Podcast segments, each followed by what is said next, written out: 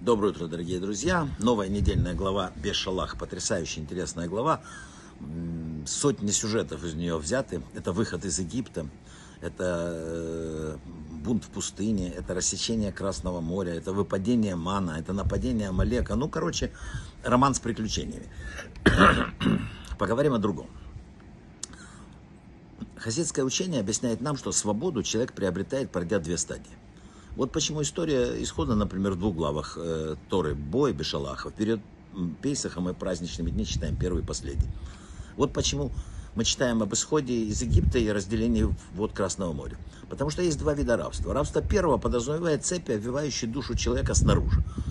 Ну, это всякие неприятности, сложности с работой, с квартирой, с арендной платой, с бизнесом, с э, тещей, с женой. Я, все это одно.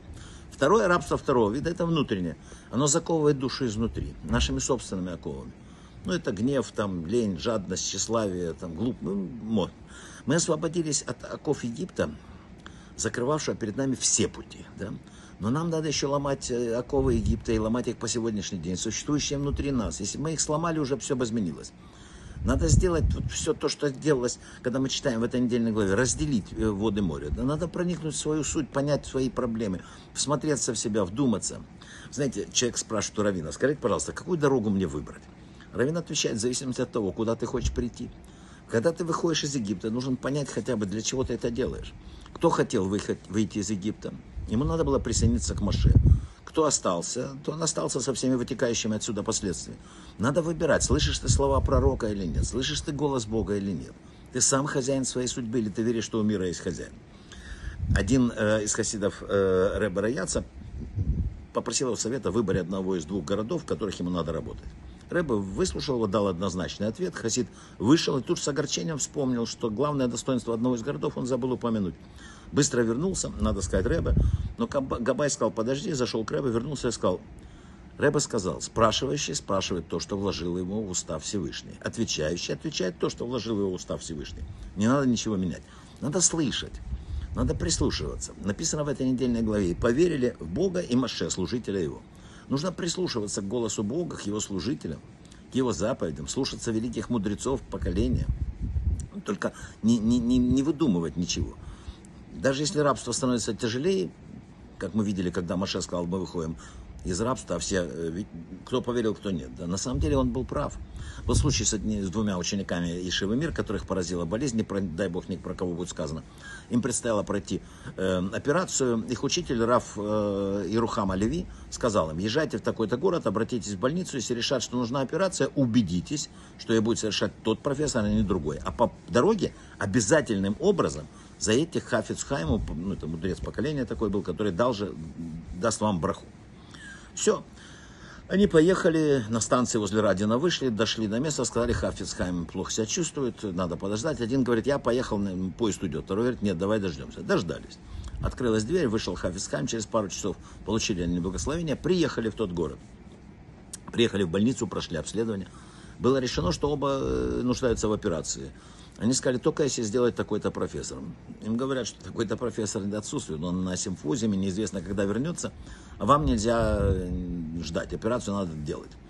Один из друзей согласился, второй сказал нет. Раф сказал, что операцию может производить только тот профессор, и я последую его мнению.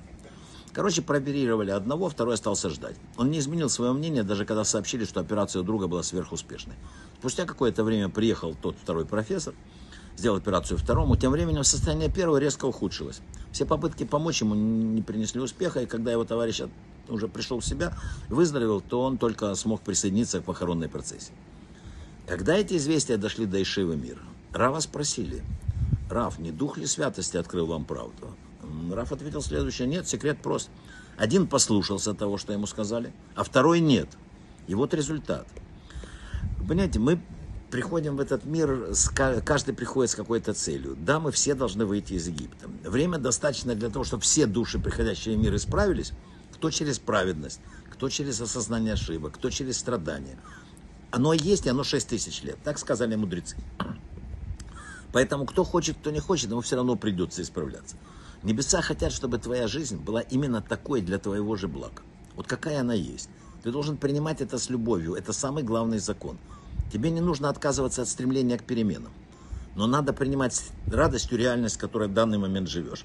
Надо выделить какое-то время, чтобы молиться тому, который направляет твою жизнь и может поменять все, что ты хочешь. Молись о тех переменах, которые ты можешь. Обязательно молись, но не делай сегодняшнюю свою жизнь э, адом. Есть что-то такое, что можно отыскать, сказали наши мудрецы, только в одном единственном месте на белом свете. Это великое сокровище, и назвать его можно исполнением жизненного предназначения. А место, где находится это сокровище, как раз и есть то самое, на котором каждый из нас стоит. Ни в другом Бог не ошибается. Это мы иногда ошибаемся. А Он знает, что нам нужно именно в этот момент. И желает от нас одного – улыбки. Брахава от слаха, хорошей недели, всего самого-самого лучшего.